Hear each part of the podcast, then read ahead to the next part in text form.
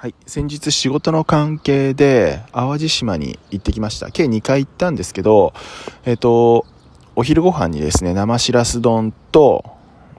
生さわら丼をそれぞれ食べました。でそれがむちゃくちゃ美味しかったんですよね。淡路島の特産品って僕玉ねぎしか知らなかったんですけど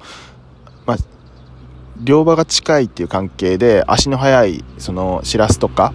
えっと、サワラを生で食べれるっていうのが売りのようでで実際すごい新鮮な感じがしてですね美味しかったです。で